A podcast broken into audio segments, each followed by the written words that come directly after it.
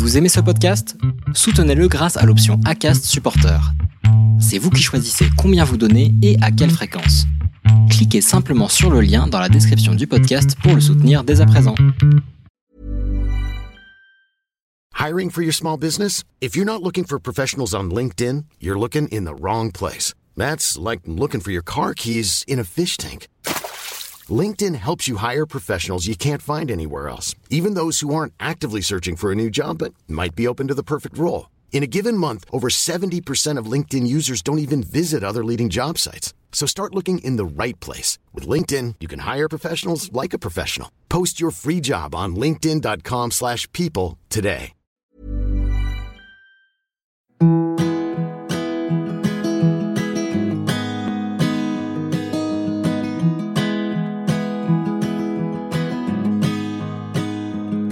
Bienvenue sur le podcast Les enfants vont bien.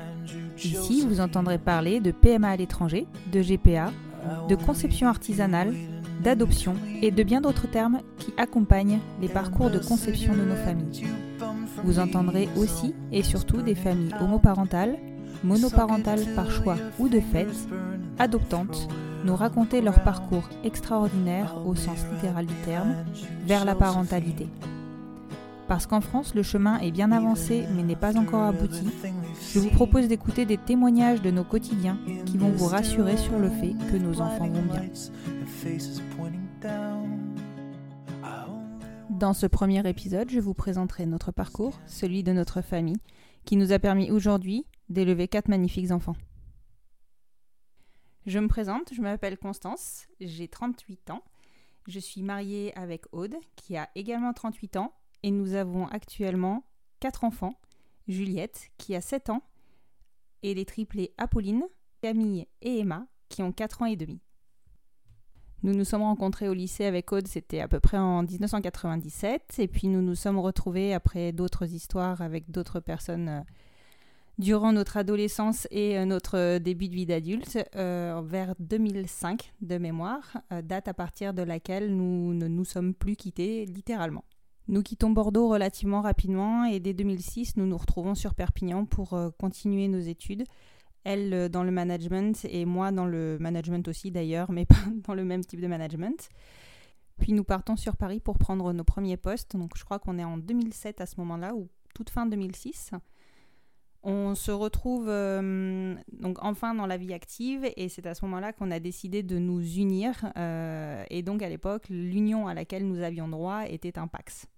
Alors le Pax, c'était une grande histoire et c'est tout ce qu'il y a de moins romantique. Donc nous nous sommes retrouvés en 2007, en octobre 2007, euh, devant le tribunal d'instance de la mairie du 12e afin de remplir un dossier euh, nous, enfin, justifiant en fait notre, notre future union on s'est retrouvé face à une personne qui euh, nous a expliqué comment, surtout, nous dépaxer, ce qui nous a paru à ce moment-là euh, plutôt maladroit et malvenu. Et nous, nous avions décidé d'en faire euh, quelque chose de tout sauf non romantique, donc plutôt quelque chose de très très approchant du mariage.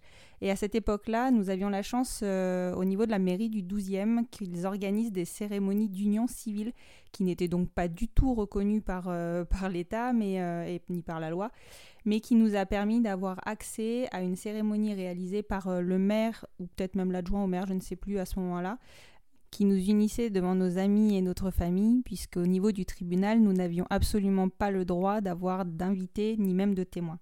Évidemment, nous avons fêté ça à notre image avec nos amis et on a vraiment bien profité de ce moment-là. À ce moment-là, on pensait réellement que ce serait la seule union qui nous serait autorisée, donc on a réellement voulu euh, en profiter et vraiment marquer le coup, parce qu'on pensait réellement qu'on ne pourrait pas avoir accès à un mariage ou euh, à une autre union plus sécurisante pour nous. Puis en 2008, on a décidé de rentrer sur Bordeaux, on a pris de nouveaux postes, on, euh, on a grandi dans notre couple, dans, dans nos désirs de vie, et on a mûri notre projet de maternité alors je peux pas dire qu'on les mûrit euh, chacune euh, en même temps, on l'a mûri chacune de notre côté. Moi, clairement, le désir de maternité était présent depuis, je pense, toute petite. C'est quelque chose qui me tenait énormément à cœur. Je ne me voyais pas du tout, du tout euh, sans enfant, malgré mon homosexualité. Pour moi, c'était clair que j'aurais un enfant d'une façon ou d'une autre. Par contre, euh, pour Aude, c'était peut-être pas aussi évident. C'est venu plus tard. C'est clairement, elle a eu besoin de, se rassurer, ne serait-ce que par rapport euh, au côté matériel euh, de la maternité, donc pouvoir assumer un enfant, pouvoir l'accompagner. Et ça, c'est vrai, c'est vrai que c'est quelque chose qui a vraiment déclenché notre, notre parcours, puisque dès que Aude a trouvé un CDI dans le domaine qui l'intéressait, on a pu enclencher le parcours.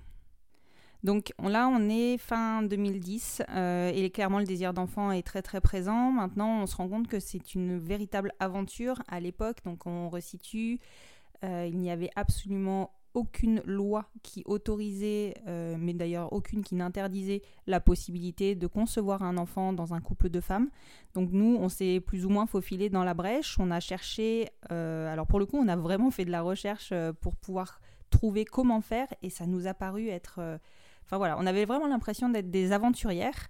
On a trouvé des forums qui traitaient de, euh, qui traitaient de l'homoparentalité, qui présentaient des couples qui avaient réussi à avoir des enfants en partant à l'étranger ou qui avaient réussi à avoir des enfants en restant en France mais en choisissant un donneur. Et donc du coup, on était dans le cadre d'un soit d'un don d'un vrai don de sperme, soit d'une coparentalité, c'est-à-dire euh, de euh, deux couples qui deux couples qui se mettre d'accord pour faire un enfant ensemble. Donc c'était fréquent dans le cadre de couples de papa, donc de couples gays qui souhaitaient avoir un enfant avec un couple de femmes. On a mis vraiment du temps à débroussailler tout ça, à comprendre euh, ce qu'on souhaitait nous, comment on voulait avoir cet enfant. On s'est retrouvé à se poser la question du donneur, donneur anonyme, donneur semi-anonyme ou euh, donneur euh, connu et prenant partie intégrante dans la vie de l'enfant ou n'en prenant pas partie intégrante. Voilà, c'était vraiment beaucoup de questionnements, beaucoup de, bah, voilà, de, il a fallu qu'on ait des convictions fortes pour euh, arriver à trouver quel parcours nous conviendrait à nous.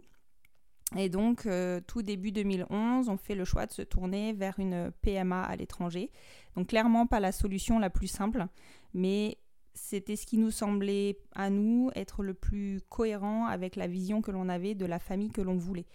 Donc une fois qu'on a fait le tri dans toutes ces informations et que nos choix ont été faits, il a fallu qu'on réfléchisse encore à, au pays euh, vers lequel on se tournait, car les process n'étaient pas les mêmes et il y avait dans chacun des pays, enfin des deux pays finalement qui étaient frontaliers à la France, donc les plus simples, les plus accessibles, il y avait hum, des, inconvénients, en tout cas des, points dans le process qui nous perturbaient.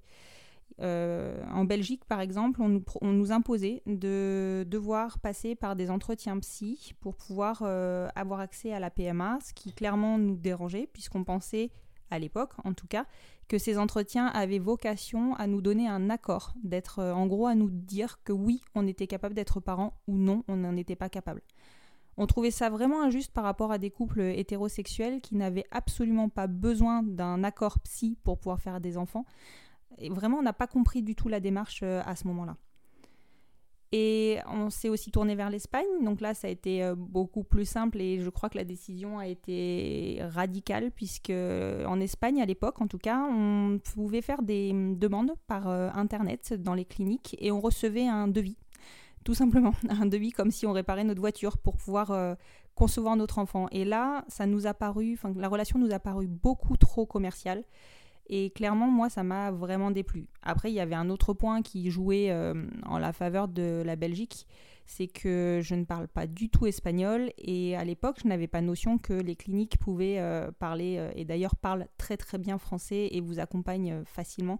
Pour moi, c'était très important de connaître de comprendre en tout cas les, gestes qui seraient pratiqués et de pouvoir en discuter. Donc notre choix s'est tourné vers la Belgique, malgré ce, parcours qui intégrait deux rendez-vous psy. Euh, et début 2011, nous avons envoyé des candidatures, puisque c'est comme ça euh, que ça se passe. Il fallait envoyer une demande de prise de rendez-vous avec une lettre de motivation. Donc tout dépendait effectivement des cliniques, mais le, choix le plus simple pour nous depuis euh, Bordeaux, c'était de partir sur Bruxelles parce que l'avion atterrissait vers Bruxelles. Et donc nous avons fait notre première lettre de candidature, je crois, le 2 ou le 3 janvier 2011. À partir de ce moment-là, on nous avait annoncé un délai de traitement de la lettre euh, d'environ six mois. Donc bon, il fallait attendre. Et d'ailleurs, je crois que c'est le maître mot de ces parcours euh, PMA, c'est euh, l'attente, l'attente, l'attente, puis l'accélération, puis à nouveau l'attente. Et c'est vrai que c'est assez... voilà, ça demande beaucoup de patience. Pour moi qui suis relativement impatiente, voilà, j'ai beaucoup travaillé sur moi. Arrive le mois de juin, donc six mois après, je ne vois pas de réponse arriver, donc du coup je me permets de contacter à nouveau la clinique et de leur demander s'ils ont pu traiter ma lettre. Et là, euh, patatras, ils nous annoncent qu'il y a à nouveau, enfin qu'il y a beaucoup beaucoup de demandes et qu'il y a à nouveau euh, trois ou quatre mois de délai de plus. Donc, euh, vu ma patience, je me dis que je vais regarder, je vais me tourner vers d'autres cliniques, voir si éventuellement le parcours pourrait être plus court et je regarde, euh, je me tourne vers la clinique de, Charleroi, puisqu'en fait, le vol que l'on devait prendre, l'aéroport, se trouve à Charleroi pour arriver euh, en Belgique. Donc on va sur le grand hôpital de Charleroi. Et là, on, est, euh, on est accueilli par la clinique belge comme un couple, juste un couple quelconque, qui est infertile et qui a besoin d'aide pour concevoir. On a, il n'y a aucune notion de sexe euh, dans, dans, notre accueil. Et vraiment, on a été bluffé par, par, par la gentillesse et l'accompagnement qu'on a reçu euh, de la Belgique. Nous avons à ce moment-là la chance d'obtenir un rendez-vous sous à peine deux mois pour un premier contact avec euh, l'obstétricien qui nous suivra et donc un premier rendez-vous psy qu'ils ont la gentillesse de caler l'un après l'autre pour nous éviter de nous déplacer plusieurs fois et euh, de nous éviter des frais euh, d'hôtel qui sont somme toute assez conséquents et à prendre en compte dans ce, dans ce parcours. Parce qu'on va pas se mentir, euh, c'est un parcours qui nécessite euh, de l'argent, beaucoup d'argent en fonction du nombre de tentatives dont on a besoin pour euh, arriver à concevoir notre bébé et qui a aussi une valeur différente en fonction des techniques utilisées. Notre premier rendez-vous a lieu en septembre 2011 avec le médecin qui nous suivra pendant tout le long de, cette, de ce parcours et nous rencontrons en premier lieu la psychologue. Donc on y va sans vous mentir avec enfin relativement en frein avec un peu la boule au ventre à se demander comment on va être jugé et finalement comment on va être mangé.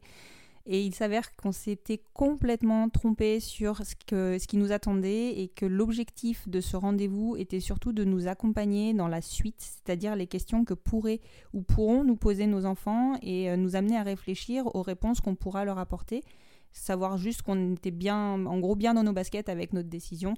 Et vraiment, encore une fois, l'accompagnement a été extrêmement bienveillant, extrêmement accompagnant et n'a jamais été jugeant. Donc au final, ce qu'on s'attendait à devoir avoir un, accord, donc presque passer un examen pour pouvoir euh, avoir cet enfant, il s'avère que ce n'était pas du tout, du tout euh, ce qui était, euh, voilà, c'est pas du tout le sens de l'histoire. En suivant donc euh, rendez-vous avec notre gynéco qui nous dit que concrètement, donc il nous explique toutes les étapes, mm, notamment les techniques qui vont être envisagées, à savoir que donc comme dans un processus de PMA en France, me semble-t-il, on a droit à mm, donc on va passer, on va commencer par des inséminations artificielles avec donneur et donneur que nous avons donc choisi euh, complètement anonyme. Euh, et ces inséminations artificielles en Belgique, de mémoire, on a droit à cinq tentatives.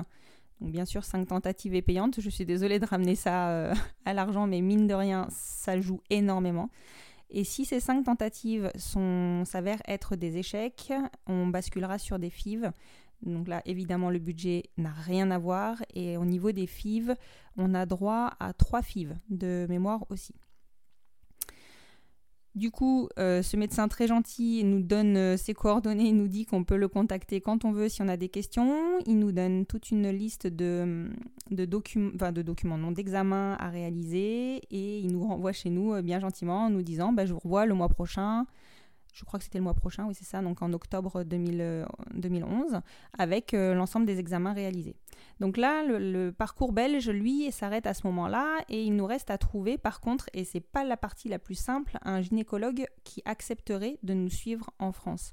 Parce qu'il ne faut pas oublier qu'en France, donc c'est toujours interdit, comme ça l'est d'ailleurs actuellement, et que les gynécologues n'ont pas le droit de suivre des parcours à l'étranger pour des couples homosexuels.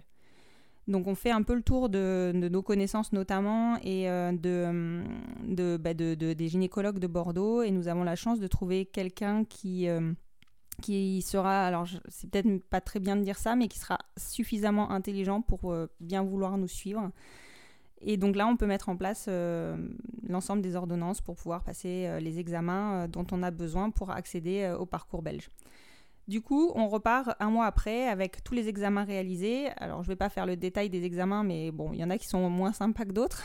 Et euh, on, a, notre deuxième rendez-vous, EPSI et gynéco. Idem, tout se passe euh, impeccablement. La psy euh, nous dit qu'on fera des super parents, même si elle n'est pas dans le jugement, donc c'est extrêmement rassurant pour nous. Et l'obstétricien nous annonce qu'on peut commencer dès le cycle suivant. Alors c'est là où je parle d'attente et d'accélération. Donc là, ça nous paraît s'accélérer fort fort. Donc on prend vraiment conscience de, ce qui va se passer et on met en place, euh, on met en place sur le cycle, dès le cycle suivant euh, le, le, process qu'il nous a donné. Donc ça se découpe en jours. Donc on a des examens à faire en jour 1, en jour 2. On a des, des médicaments à prendre du jour 3 au jour 6 ou 7 pour euh, pouvoir stimuler un petit peu euh, l'ovulation. Puis on a euh, des échographies de monitoring à faire pour visualiser si les ovules se produisent bien et si on va pouvoir ou pas déclencher l'ovulation. Et au J12, je crois, de mémoire, on fait une première, une première échographie qu'on va devoir envoyer à la clinique. Cette échographie, donc on la réalise à, peu près à 8 heures du matin, si je ne me trompe pas. On fait une prise de sang dans la foulée et normalement, donc euh, la, suite du process, c'est J14 deuxième échographie. On estime l'état de maturation des ovules et euh, entre J14 et J16, ils nous font déclencher l'ovulation pour partir. Il s'avère que à J12, j'envoie les résultats de l'échographie qui sont euh, assez hallucinants en termes de, quantité d'ovules, j'ai un peu beaucoup réagi, enfin de follicules ça s'appelle, j'ai un peu beaucoup réagi euh, à ce moment-là. Et donc clairement, je me dis bon, c'est pas possible, ils vont pas me faire partir avec euh, autant de follicules matures, c'est trop risqué. Et je savais que la Belgique faisait très très attention à limiter les grossesses multiples ou à les éviter. Donc je me suis dit bon bah c'est râpé, c'est râpé pour ce cycle, on va pouvoir se relancer dans un autre. Et en fait, à 14h, la clinique m'appelle en me disant bah, Vous déclenchez l'ovulation et vous devez être chez nous après-demain à 8h. Et là, c'est là où ça, s'accélère énormément. Donc il a fallu qu'on jongle avec euh, les billets d'avion, qu'on trouve des billets d'avion dans l'urgence. Alors on l'avait anticipé, donc Aude avait un tableau Excel à plusieurs entrées pour euh, pouvoir pour trouver la bonne compagnie au bon moment, savoir comment partir, comment rentrer. Et donc nous sommes partis, euh, je crois, vers Lille, euh, où nous avons euh, été chez une de mes grandes amies. Puis nous sommes, nous sommes partis en train le matin, à 4 h du matin, je crois, pour arriver à Bruxelles à temps, puisqu'il fallait être à 8 h à la clinique. À Bruxelles d'ailleurs, pas à Bruxelles, à Charleroi puisqu'il fallait être à, 8 h pile à la clinique. Et, là, du coup, bah, on se retrouve dans la salle d'attente après cette course effrénée à attendre à nouveau. Hum, et, là, on, croise notre, notre obstétricien qui était mais, mais d'une détente absolue, d'un flegme total, qui nous a mais, déstressé instantanément. Il nous a fait rentrer dans une petite salle où il nous a mis de la musique, il nous a demandé ce qu'on voulait et euh, il nous a, nous a dit voilà, la paillette euh, qu'on a de sperme hum, du donneur est, euh, excellente. Il y a, je sais plus combien il y avait, mais un nombre incroyable de spermatozoïdes. Il nous a dit franchement, c'est un top gun, euh, ça ne peut pas ne pas fonctionner. Et il a, il a eu un geste incroyable puisqu'il a laissé euh, donc il a laissé Aude procéder à l'insémination. Il a bien évidemment placé lui-même euh, la seringue et le cathéter, mais c'est Aude qui a fait l'acte et ça on a trouvé ça mais d'une bienveillance extrême. Ça a à peu près pris je dirais 15 secondes en tout et pour tout. Et puis il nous a dit, mais c'est bon, vous pouvez partir. Et puis euh, dans 15 jours, vous faites une prise de sang, vous me donnez les résultats. Et là, ça nous a paru très court pour tout ce qu'on avait fait euh, avant. Et c'était limite euh, incroyable que ce soit finalement aussi simple. Donc bah, on est reparti. On avait un avion à prendre, je crois, à 11 heures. Donc on a vraiment fait l'aller-retour en presque une demi-journée. C'était extrêmement rapide. Donc on est reparti dans la course des transports. On s'est retrouvé avec euh, l'avion qui avait un peu de retard et moi qui avais extrêmement mal au ventre à ce moment-là. Donc je, me, comprenais pas trop ce qui pouvait se passer. Mais bon, bref, en tout cas, voilà, on s'est retrouvé, on est arrivé à Bordeaux. À 15h, on est reparti au travail toutes les deux comme si de rien n'était. Nos patrons se sont absolument rendus compte de rien du tout. Et on a pu, euh, et on a attendu les 15 fameux jours les plus longs de toute notre vie. Donc à nouveau un rythme dans l'attente et dans la patience. Et le 7 décembre 2011,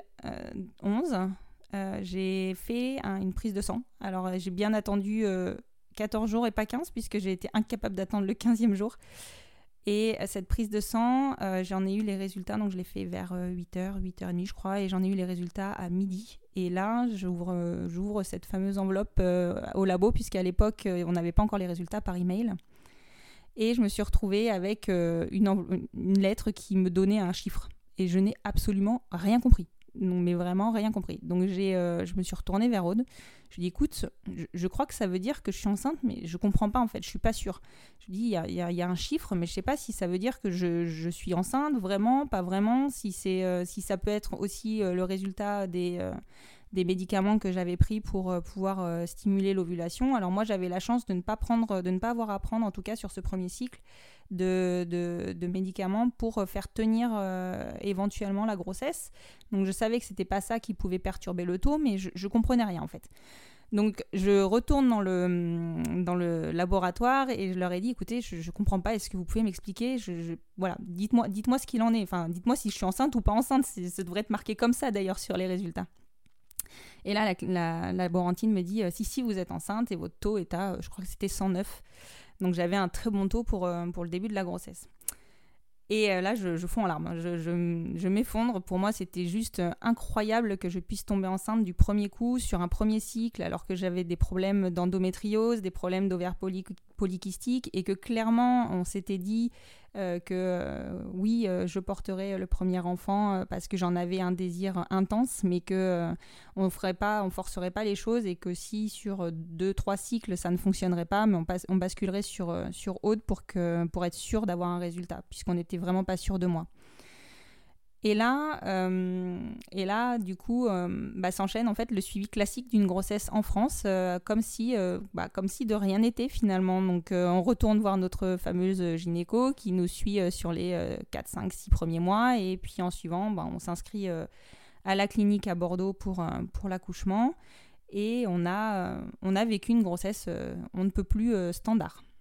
Ce que nous avons pu constater pendant toute cette grossesse, c'est que vraiment, hormis la toute première échographie de, datation où euh, la, hum, la, praticienne a été exécrable, mais je ne pense pas que c'était lié du tout à notre euh, situation de couple, mais plutôt euh, à sa façon d'être à elle, on a jamais, on ne nous a jamais en tout cas fait ressentir que notre couple était différent et on a été suivi d'une façon euh, vraiment standard, euh, sans, sans, plus, sans moins. Euh, on, a été, on a été très agréablement surprise de l'accueil qu'on avait de la part de l'ensemble des professionnels. On n'avait même pas besoin de se présenter ou de présenter Aude comme étant la deuxième maman, c'était assez évident pour eux. Donc franchement, ça a été... voilà, on, on constate qu'en fait, malgré tout, toutes les difficultés qu'on peut rencontrer euh, en France au niveau euh, législation, euh, pour l'ensemble des professionnels de santé, nous étions un couple standard qui allait avoir un enfant et donc une famille, une future famille complètement standard. Le, je pense que le, point d'orgue de cette, reconnaissance a été le jour de la naissance de Juliette, donc qui est née en août 2012. Euh, où euh, la, sage-femme a insisté pour écrire nos deux noms sur le bracelet de naissance de Juliette, et ça, ça nous a énormément touchés. Il faut savoir qu'à ce moment-là, on est en 2012, il n'est donc absolument pas question de mariage pour tous, il n'est absolument pas question de reconnaissance de la deuxième maman. Et pour nous, il est évident que Juliette n'aura jamais de maman, mais n'en aura qu'une, biologique en tout cas, dans les faits. Mais par contre, au quotidien, elle aura bien ses deux mamans. Juliette grandit, nous construisons notre nouveau quotidien de famille. Nous ne ressentons à ce moment-là absolument pas le besoin de faire reconnaître Aude comme deuxième maman, même si nous savons et que nous avons une petite épée de Damoclès sur la tête, puisque sans reconnaissance de la deuxième maman, s'il m'arrivait quelque chose, euh, Juliette ne serait pas remise à Aude pour euh, continuer son éducation, mais serait euh, soumise à un jugement des affaires, enfin du tribunal des affaires familiales et à la bonne intelligence du juge des affaires familiales pour remettre Juliette à sa deuxième maman plutôt qu'à mes parents. Pour contrecarrer cela, on avait euh, anticipé un petit peu euh, les choses. On avait décidé de d'écrire un testament auprès d'un notaire. Alors on savait très bien que le testament n'aurait aucune valeur, euh, mais en tout cas il aurait au moins le mérite d'acter mes dernières volontés concernant l'éducation de Juliette. Arrive le printemps 2013 et toutes les manifestations qui ont anticipé et suivi le vote du mariage, enfin de la loi du mariage pour tous. Pour nous, c'était vraiment un aboutissement. On ne pouvait même pas croire que ça allait arriver euh, aussi rapidement. Euh, ce qu'on n'avait pas anticipé, par contre, c'était le recul du gouvernement concernant la, filiation des enfants euh, élevés, et, élevés dans des familles homosexuelles qui nous a considérablement corsé les choses. Donc en gros, le gouvernement n'a rien lâché sur le, mariage pour tous, mais par contre, il a lâché sur la filiation qui devait être directe et qui est devenue indirecte, nous obligeant à passer par euh, une adoption. Alors à l'époque, on ne savait même pas tout à fait quelle adoption pour euh, que la deuxième maman soit reconnue. Alors c'est clair qu'on était dans le progrès, mais ça ne nous a vraiment, vraiment pas simplifié les choses. On a un peu anticipé le vote de la loi avec Aude puisqu'on souhaitait se marier le plus rapidement possible après le vote de la loi, mais qu'il fallait respecter le délai de publication des bancs. Donc on a été s'inscrire à la mairie de Bordeaux en anticipé. Ils ont pris notre inscription alors qu'on n'a même pas précisé qu'on était un couple homosexuel. Et ils nous ont validé une date au 23 août 2013. À ce moment-là, on a aussi choisi de hum, baptiser Juliette euh, civilement parlant. Donc il a fallu qu'on trouve une mairie qui accepte le baptême civil et on a un peu triché puisque pareil, on n'a absolument pas parlé d'Aude. À ce moment-là, le contexte politique était vraiment particulier et toute mairie de droite euh, se voulait, euh, à ce moment-là en tout cas, anti-mariage pour tous. Donc on avait un doute sur le fait que euh, le baptême serait autorisé dans le cadre de notre famille. Donc on a juste dit que j'étais une maman solo et en suivant, au moment du baptême, bah, Aude était présente et on a fait rajouter une chaise. Mais c'est vrai que c'était c'était relativement complexe cette période puisqu'on a anticipé les choses, le mariage n'était pas légalisé, donc Aude n'avait pas une vraie place, mais en fait elle en avait une, c'était vraiment pas simple. Une semaine après notre mariage, on s'est renseigné pour euh, l'adoption. On a appelé des notaires, on a appelé des avocats, on a appelé le tribunal de grande instance qui donc prononce euh, les adoptions pour savoir euh, ce qu'on devait faire, quel dossier on devait remplir, ou en gros comment on devait s'en occuper. Et là, ça a été vraiment. Euh, là, on a senti qu'on était, dans le surnaturel. En gros, le tribunal n'avait aucune idée du type d'adoption euh, auquel on avait droit, puisqu'il existe différents types d'adoption, plénière ou simple. Plénière, en gros, on réécrit l'acte de naissance en intégrant directement les nouveaux parents, en tout cas les deux parents. Et l'adoption simple, c'est un ajout à l'acte de naissance du deuxième parent. Ça n'a rien à voir pour nous. En tout cas, il était très très important que Aude n'apparaisse pas en mention, mais apparaisse bien en deuxième parent. Et le tribunal ne savait pas du tout à quoi on avait droit. Donc ils nous ont envoyé les dossiers pour les deux, types d'adoption en nous disant de remplir les deux dossiers et qu'on verrait bien euh, au moment de l'audience euh, ce qu'on nous attribuerait. Clairement, ça ne nous a absolument pas convenu. Euh, on s'est donc renseigné auprès de notre notaire, on s'est renseigné auprès d'un avocat spécialiste dans le droit de la famille, et personne ne savait nous dire ce qu'on devait faire et ce à quoi on avait droit. Par contre, ce qu'on savait, c'est que dans le dossier d'adoption, il y avait une demande qui était relativement floue pour moi. C'était une demande de consentement à l'adoption de ma part envers Aude. Donc jusque-là, ça me paraissait complètement logique, sauf que la façon dont on m'a énoncé le, document, on m'a concrètement fait comprendre qu'il fallait que je renonce à mes droits de mère biologique pour prendre des droits de mère adoptante dans le cadre de l'adoption plénière, puisqu'il y avait réécriture de la totalité de l'acte de naissance et donc que je devenais maman adoptante. Ça a été un moment vraiment compliqué pour moi puisqu'il y avait en plus de ça, euh, bon, il fallait donc faire ce document chez le notaire et il y avait un délai de rétractation de deux mois. Et ce délai pendant lequel j'ai vraiment cru que bah, Juliette n'avait plus aucun parent biologique. Enfin, c'était vraiment très très compliqué. Euh, voilà, ce flou artistique était très anxiogène pour tout le monde, je pense, et, euh, personne ne sachant nous renseigner. Bah, on a vraiment, euh, bon, voilà, on a eu l'impression qu'on arrivait avec notre couteau dans la savane et qu'il fallait tout, tout, tout débroussailler. On a rempli donc le dossier au mois de bah, pendant ces mois-là, donc septembre, octobre, euh, et on l'a déposé toute fin octobre euh, sur le tribunal de grande instance, euh, tribunal qui nous a donc refusé le dossier puisqu'il ne contenait pas de témoignages. Donc on ne pouvait pas deviner, c'était pas indiqué, mais concrètement dans notre cadre, dans notre cadre d'adoption, on devait fournir des témoignages indiquant que Aude participait activement à la vie de la famille, aussi bien financièrement que dans son quotidien du coup, alors, on avait un peu anticipé ça, on se doutait que ça allait être nécessaire, donc on avait fait mettre beaucoup de factures d'achat de produits au nom de Aude.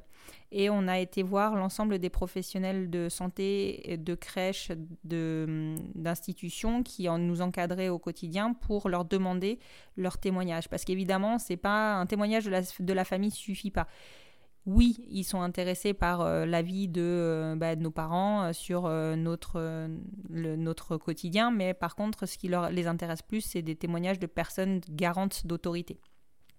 On a donc complété le dossier avec une dizaine de témoignages, puisqu'il en fallait minimum 10 de mémoire, et on a ajouté toutes les photos qui prouvaient que Aude bah, partageait réellement son quotidien avec Juliette et qu'elle en était la vraie deuxième maman.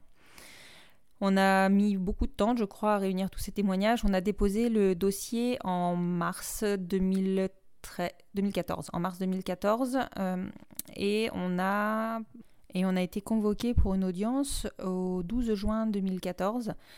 On avait fait donc le choix de ne fonctionner qu'avec un notaire et en nous adressant directement au procureur de la République, puisqu'il ne faut pas se mentir non plus, toute cette procédure a un vrai coût. Et c'est ça qui est ralent dans toute cette procédure, c'est qu'elle est vraiment conditionnée à un niveau de revenu, puisque on nous impose alors de devoir partir à l'étranger. Alors c'est un choix, hein, clairement c'est un choix, mais c'est un coût certain. Et derrière, on ne reconnaît pas notre filiation, on doit passer par une procédure qui nous coûte des frais de notaire, qui nous coûte des frais d'avocat pour les familles qui passent par des avocats. Donc nous, on avait fait le choix de tenter de passer juste euh, en nous adressant au procureur de la République et euh, en passant par notre notaire puisqu'on avait des documents obligatoires à fournir. Il s'avère que cette stratégie s'est avérée payante, mais je vous avoue que le 12 juin 2014, euh, on n'était vraiment, vraiment pas sereine. On avait eu écho de plusieurs euh, projets d'adoption qui avaient été refusés. On avait eu écho d'enquêtes de police dans des familles pour vérifier que la deuxième maman euh, vivait bien dans la famille et que l'enfant était épanoui, ce qui, somme toute, n'est pas du tout du ressort de la police de, pouvoir éventuellement émettre un jugement sur une famille. Enfin, c'est aberrant. Euh, et, on était, euh, je crois, dans les premières ou dans les premières euh, à passer sur le tribunal de, Bordeaux. Donc on n'avait aucune notion de, de l'inclinaison du tribunal de Bordeaux. On connaissait l'inclinaison politique de la mairie, mais on ne connaissait pas l'inclinaison du tribunal. Quand on s'est présenté à l'audience, on n'était vraiment pas fiers du tout. on s'est retrouvé face à, enfin, dans une salle de tribunal donc euh, à côté de, criminels, hein, soyons clairs, euh, puisqu'il y avait des audiences pour d'autres problématiques euh, sur les salles d'à côté, face à une chaire qui était hyper haute avec cinq femmes derrière les bureaux et le procureur de la République qui en l'occurrence était aussi une femme. On était vraiment très très impressionnés. On a, on s'est laissé porter hein, dans, dans la procédure. On a, elles nous ont posé des questions. Elles nous ont demandé si on souhaitait intervenir. On a dit quelques mots. J'étais vraiment très très en stress de ne de, de, pas faire ce qu'il fallait. Et elles nous ont mis à l'aise et nous ont vraiment bien accompagnées. Elles ont été d'une bienveillance extrême et nous ont dit que Juliette avait vraiment bien de la chance d'avoir deux mamans et que bien évidemment elle prononcerait l'adoption sans, sans aucun doute. À ce moment-là, on était très très soulagés. On a bon évidemment cherché à savoir au niveau administratif comment allait se passer euh, bah, la suite euh, des, festivités. Ils nous ont expliqué qu'en gros, on allait recevoir un jugement du tribunal euh, après l'été, puisqu'on était avant l'été, et que à partir du moment où on aurait le jugement du tribunal, on pourrait refaire faire le livret de famille. Donc ça, c'est c'est la théorie. Dans les faits, on a bien reçu le jugement du tribunal à la fin de l'été. Euh, jugement qui était donc rétroactif euh, à date d'enregistrement du dossier. Donc on avait déposé le dossier en mars, le dossier a été enregistré au 1er avril. Et donc Juliette euh, a été adoptée à partir du 1er avril. en tout cas, son acte de naissance est refait à compter du 1er avril. Et on n'avait plus qu'à faire refaire notre livret de famille. Dans les faits, euh, on s'est présenté plusieurs fois à la mairie de naissance de Juliette euh, et euh, il s'est avéré qu'on a eu des difficultés pour faire refaire le livret de famille puisque le jugement a mis du temps à redescendre auprès de la mairie et on a mis six mois à avoir enfin un livret de famille commun. Je dis enfin parce qu'en réalité, on avait un livret de famille pour Juliette et moi et un livret de famille de couple pour Aude et moi. Donc là, on, avait, on était enfin réunis sur le livret de famille. C'était vraiment, bah, voilà, à ce moment-là, euh, on était complète. Clairement, on était complète et on a pu se concentrer sur euh, bah, la suite de la construction de notre famille, puisqu'on avait un vrai désir d'une famille nombreuse. Donc on, on s'est relancé dans une, dans une procédure de, PMA pour faire notre, notre numéro 2.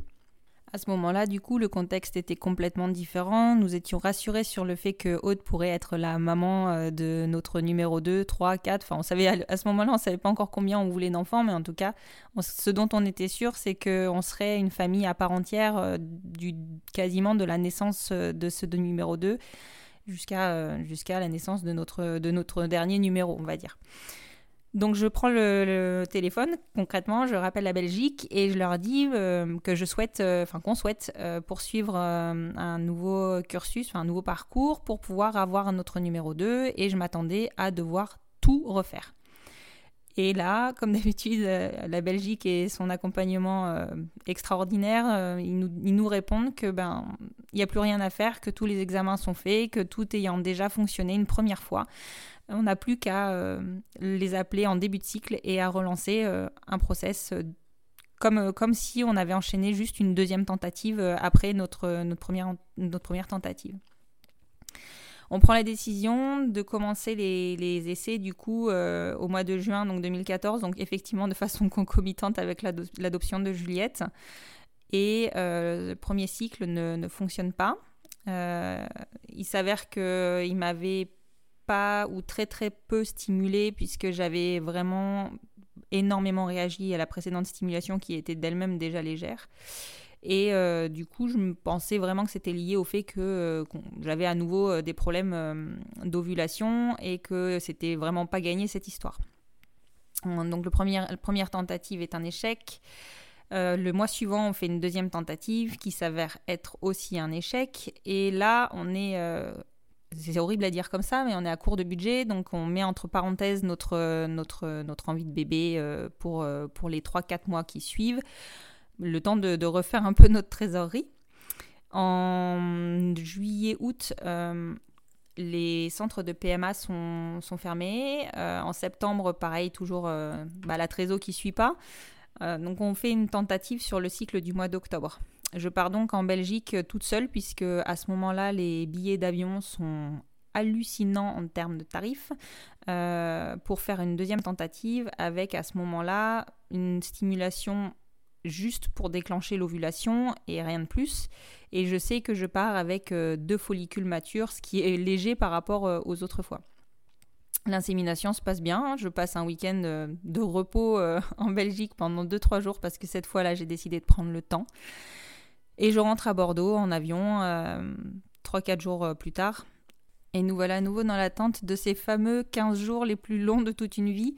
15 jours par lesquels je ne voudrais repasser pour rien au monde, euh, même si, sans vouloir vous spoiler, je voulais faire un numéro 5. et je fais une prise de sang au J13 de mémoire, parce que, encore une fois, je ne suis pas capable d'attendre les 15 jours et euh, je n'arrive pas à consulter mes résultats sur euh, l'application euh, du laboratoire. Donc je téléphone à nouveau à la laborantine et je lui demande si elle a mes résultats et là elle m'annonce encore un chiffre. Les laborantins ils parlent qu'en chiffres je crois. Elle m'annonce, elle me dit juste 217. Donc là je comprends. Je sais que ça veut dire que je suis enceinte, et je ne capte absolument pas la valeur du taux. Je j'arrive plus à me souvenir quand est-ce que j'ai fait la prise de sang pour Juliette. Je sais que les taux doublent, mais je sais plus euh, à quoi ça correspond. Enfin bon.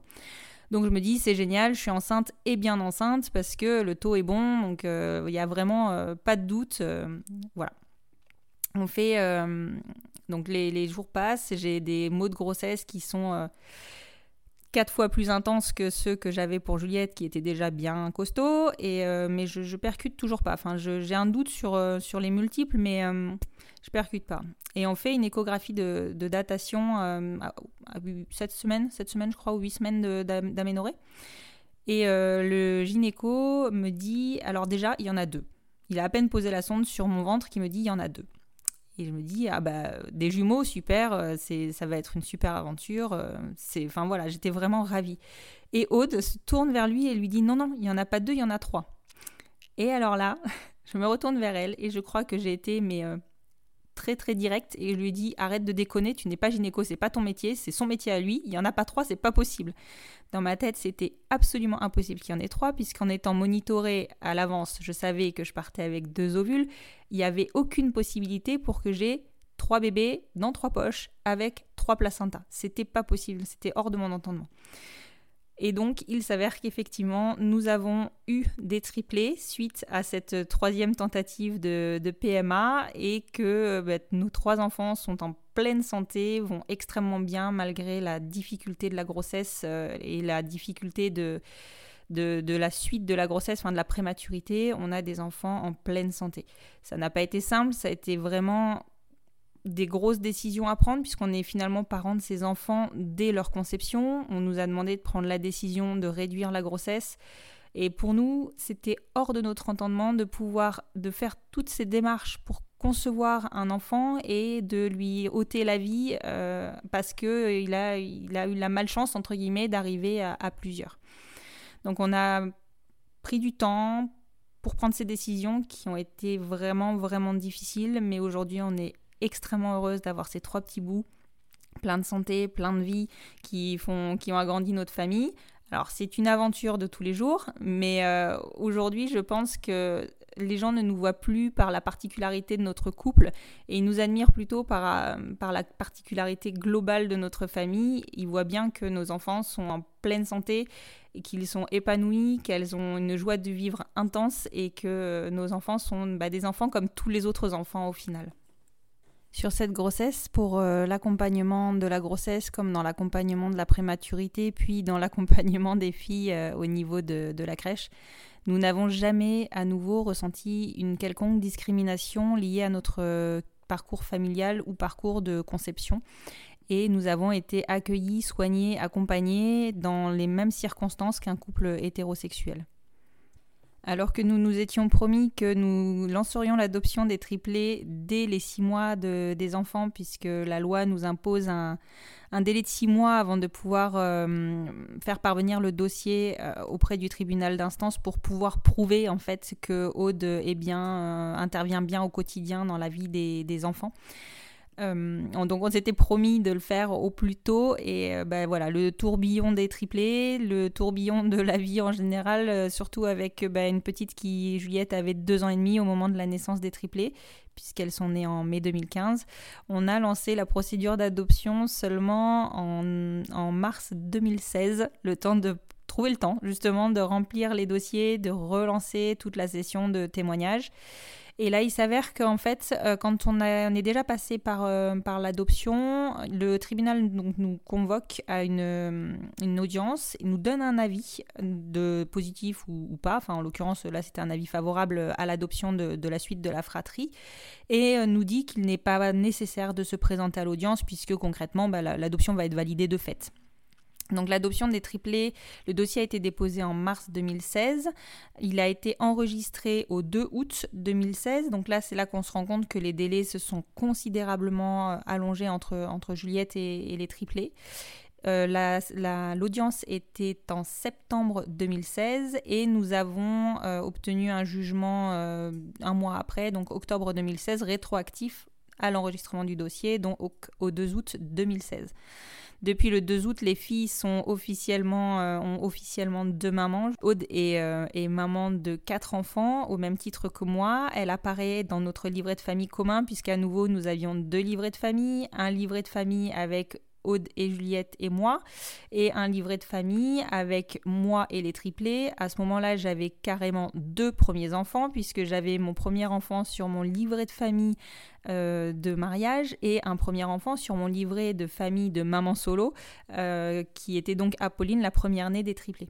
Bref, on a régularisé tout ça. Ça a été un peu plus rapide pour l'obtention du livret de famille, mais toujours pareil, des délais assez longs pour que le jugement redescende auprès de la mairie de naissance des enfants. Et euh, depuis, je crois que c'est mars 2017, nous avons un livret de famille commun et nous sommes une famille commune, classique, avec deux parents, puisque c'est le terme qui est indiqué sur le livret de famille. Et, euh, Et voilà, pour nous, notre famille est au complet. Maintenant que les adoptions sont prononcées, nous n'aurons très certainement pas de numéro 5. Je ne spoile rien du tout. C'est un vrai choix de notre part euh, de, de, de, bah, de nous arrêter à, quatre enfants. Après, il y a un point que je n'ai pas évoqué encore avec vous qui tient du fait, euh, du choix en fait de, de la maman qui porterait. Le, premier enfant, il était évident que ce serait moi puisque j'avais vraiment un désir hyper important de, grossesse et de, ressentir euh, mon bébé, de ressentir euh, euh, bah, cette, cette construction de maternité. Mais on s'était dit que bah, très certainement le, deuxième ce serait Aude qui donc m'a laissé la main sur le numéro 2 puisqu'elle se sentait pas prête à ce moment-là.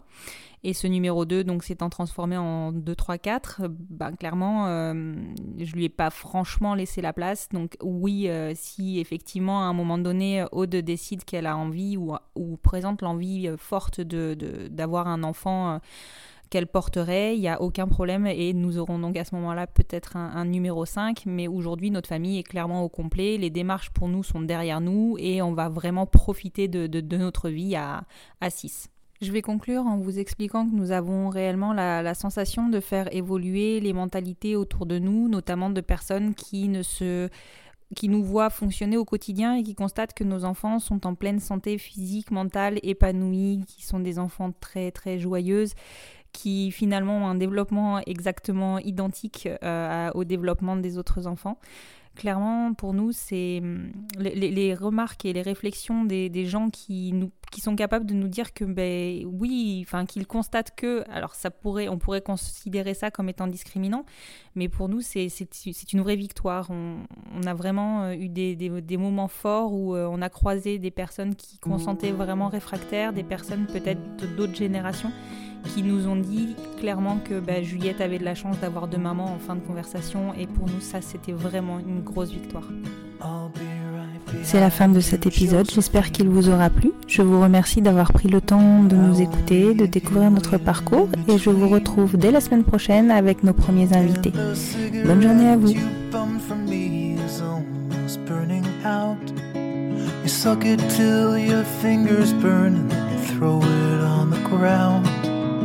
I'll be right behind you, Josephine. Even after everything we've seen. In this sterile room with blinding lights and faces pointing down. I only wanna scream, but still I just can't make a sound. Now hold my hand, hold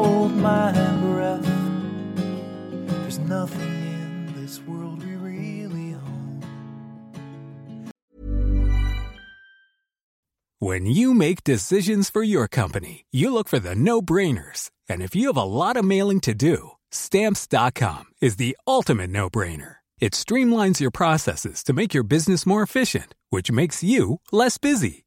Mail checks, invoices, legal documents, and everything you need to keep your business running with stamps.com. Seamlessly connect with every major marketplace and shopping cart Schedule package pickups and see your cheapest and fastest shipping options from different carriers with rates up to 89% off USPS and UPS rates. And with the stamps.com mobile app, you can take care of mailing and shipping wherever you are. Make the same no-brainer decision as over 1 million other businesses with stamps.com. Sign up with code program for a 4-week trial plus free postage and a free digital scale. No long-term commitments or contracts. That's stamps.com. Code program.